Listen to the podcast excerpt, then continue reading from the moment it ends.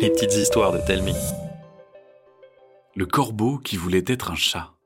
Debout, Merlin Un grand croassement sort Merlin de ses songes.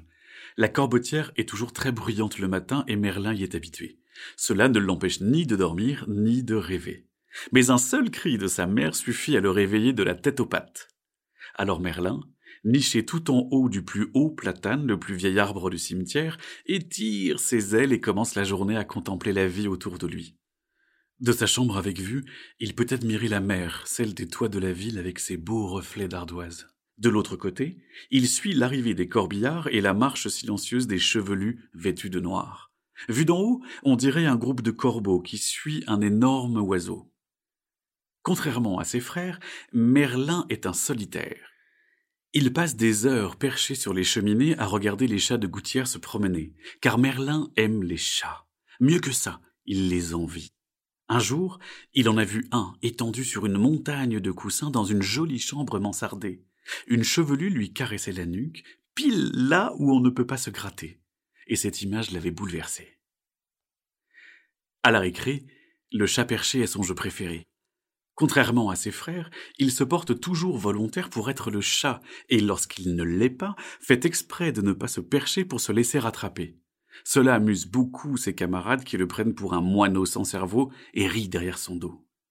Un jour, Maître Corbeau demande à sa marmaille ce qu'elle veut faire plus tard. Trouver la corneille de mes rêves et élever notre couvée, répond Doudou en battant des ailes. Migrer à la campagne, il paraît qu'on y trouve des champs entiers de graines germées, Colza. Moi, je voudrais devenir star de cinéma et jouer dans de grands films animaliers, dit Oscar en lissant son beau plumage. Son copain Toc lui répond du tac au tac. Moi, j'ouvrirai un restaurant dans les beaux quartiers. Les poubelles y regorgent de merveilles. Je m'y ferai plein d'oseilles. Maître Corbeau se tourne alors vers Merlin, perdu dans ses pensées. Et toi, Merlin, qu'est-ce que tu aimerais faire quand tu seras grand? Merlin sort de ses rêveries et chuchote timidement. Moi? Je voudrais juste être un chat. Plus fort, Merlin, on ne t'entend pas, dit Maître Corbeau. Merlin s'étire sur sa branche et croise de vive voix. Je voudrais être un chat. Des croissements de rire éclatent partout dans la classe. Tu ne peux pas être un chat, tu es un corbeau, déclare Colza. Qu'importe, je vivrai comme lui. Les chats sont nos ennemis.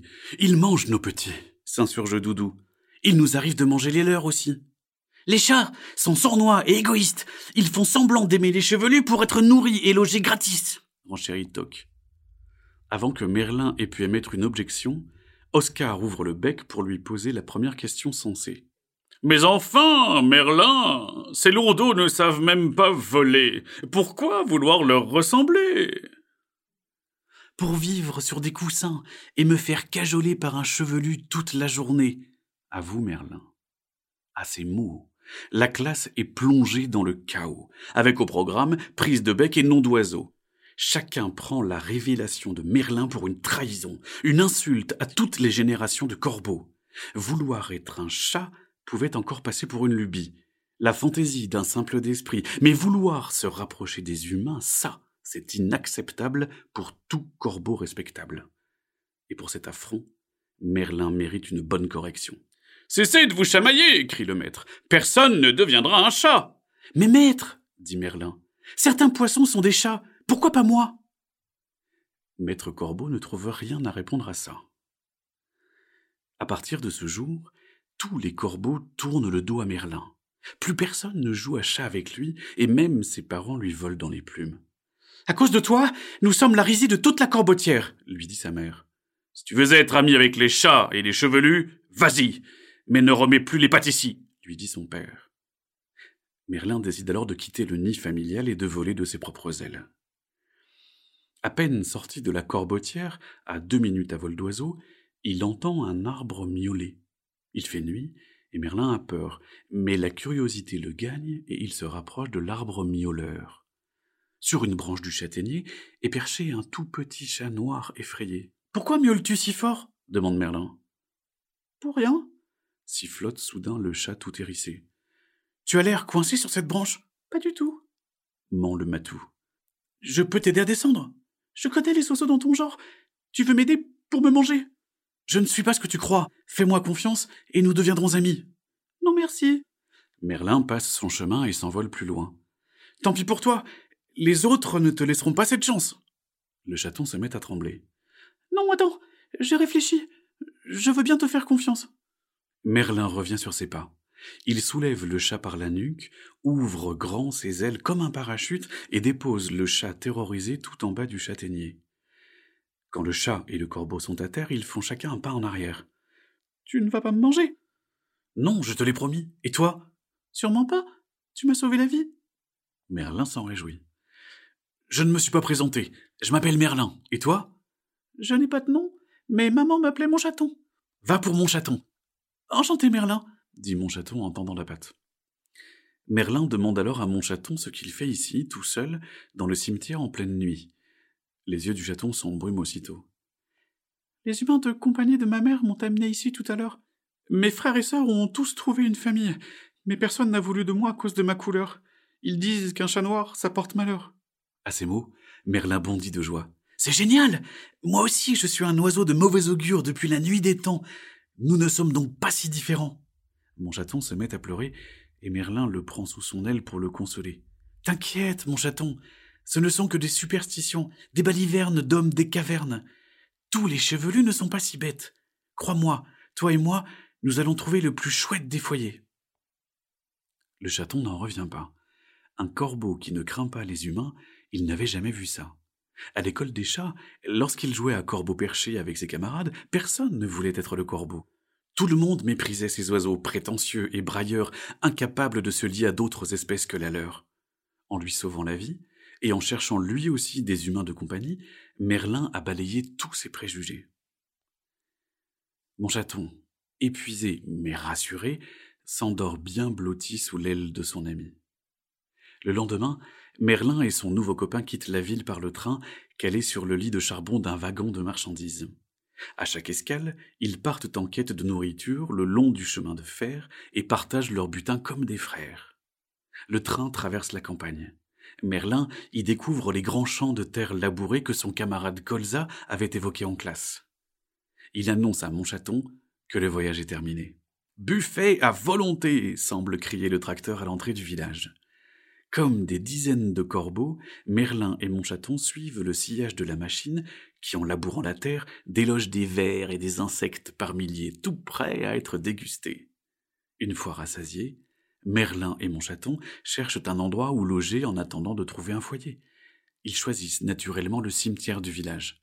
Il y a un arbre inhabité, et l'endroit leur est à tous deux familier. Le petit cimetière est désert le plus clair du temps, mais bientôt les deux compères rencontrent une jeune chevelue vêtue de noir. Elle semble si triste et si gentille que Merlin et Montchaton décident de l'adopter. Le premier essai est un vrai fiasco. Merlin veut immédiatement se nicher dans le cou de la jeune chevelue. Il rate son atterrissage et se prend les pattes dans la tignasse de la demoiselle, mettant sa chevelure sans dessus-dessous. Celle-ci se relève en criant, écrasant la queue du chat, qui crie à son tour. Le corbeau et le chat partent quinca, bredouille de pain et de câlins. La prochaine fois, tâchons d'être plus malins, dit le chat à son copain. La fois suivante, Merlin et Montchaton ont élaboré un plan. Merlin guette au perché l'arrivée de la jeune chevelue. Puis ils se blottissent tous les deux sur la tombe fleurie où ils font semblant d'être endormis. La jeune demoiselle en est tout attendrie. Comme vous êtes gentil de veiller sur mes parents, dit-elle. Rassurés, Merlin et Montchaton font semblant de se réveiller et lui montrent le spectacle qu'ils ont monté. Merlin grimpe sur le dos du chat et se laisse entraîner dans une course d'obstacles à travers les tombes. Puis Merlin ouvre grand les ailes, les pattes accrochées à la nuque de Montchaton qui fait le dos bien rond. À chaque bond, le chat vole un moment dans les airs. De loin, on dirait un chat ailé. On ne sait plus bien qui est quoi, un chat corbeau ou un corbeau chat. La jeune chevelue les applaudit et sourit pour la première fois. Des amis corbeaux et chats, je n'avais jamais vu ça, s'exclame-t-elle. Alors, elle prend le chaton dans ses bras. Mon chaton, tout louvé contre le cœur de la demoiselle, ronronne sous ses caresses, tandis que Merlin croise tristement pour réclamer sa part d'affection. Soudain, Pour la toute première fois, Merlin sent une main tendre se poser sur sa tête et glisser sur ses plumes. C'est encore plus doux et merveilleux qu'il n'a jamais osé l'imaginer. C'est ainsi que chat, corbeau et chevelu s'apprivoisent. Lorsque la jeune humaine quitte le cimetière, ses deux nouveaux amis la suivent jusqu'à la gare. Et lorsqu'elle voit leurs yeux de chien battus sur le quai, elle sait qu'elle ne les quittera plus. Elle s'empresse de leur prendre un billet et tout un nécessaire de voyage. Cette fois, ils prennent la route bien au chaud dans un wagon, tous deux nichés dans le même panier. Quelques ans plus tard, Merlin et Montchaton découvrent leur nouveau foyer, le plus parfait des nids douillets, avec des montagnes de coussins où se prélasser et se faire cajoler en ronronnant toute la journée. Dehors, tout autour de la maison, moutons noirs, brebis galeuses et vilains petits canards vivent ensemble sans la moindre discrimination. Jouer à chat avec Merlin et Montchaton devient leur jeu de prédilection.